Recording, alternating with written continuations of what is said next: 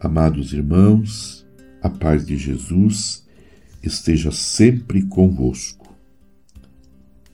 Com Cristo, uma vida que se torna eucarística.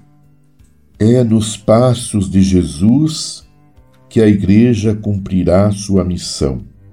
Uma Igreja peregrina que, no amor serviço, alcança toda a humanidade em suas feridas e sofrimentos.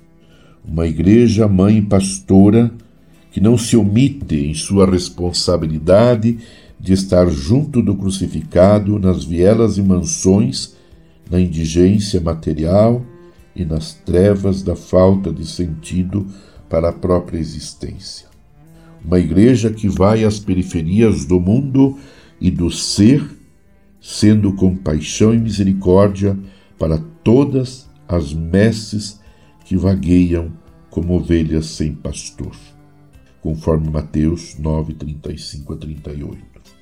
Ele, sendo o Senhor, se fez servidor e obediente até a morte e morte de cruz. Filipenses 2:8. Sendo rico, escolheu ser pobre por nós. 2 Coríntios 8:9. Ensinando-nos o caminho de nossa vocação de discípulos missionários. Viver a vocação a partir da sagrada humanidade de Cristo é a única opção de realização plena do humano que, pela graça recebida, é chamado a se tornar dom para a vida de toda a humanidade. No Evangelho, o discípulo missionário aprende a lição de ser pobre seguindo a Jesus pobre. Na generosidade dos missionários se manifesta a generosidade de Deus. Na gratuidade dos apóstolos aparece a gratuidade do Evangelho, que se coloca a serviço da humanidade. No entanto, este caminho sugere que o discípulo missionário possa ser sustentado pelo amor que o chamou e chama permanentemente.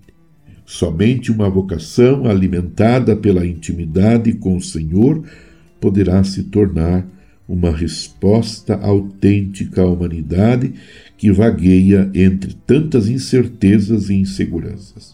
É o amor experimentado e alimentado pela íntima amizade com Cristo que dará ao chamado a possibilidade de testemunhar com a vida o que seus lábios proferem em discursos e súplicas.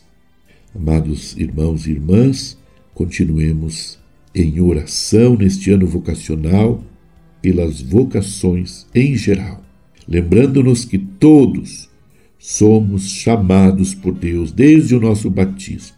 Fomos chamados para colaborar com Ele na construção do reino de Deus, para que seja um reino de paz, de justiça, de amor, de liberdade, de muita alegria para todos. Abençoe-vos Deus Todo-Poderoso, Pai e Filho e Espírito Santo. Amém. Você ouviu Palavra de Fé com Dom Celso Antônio Marchiori.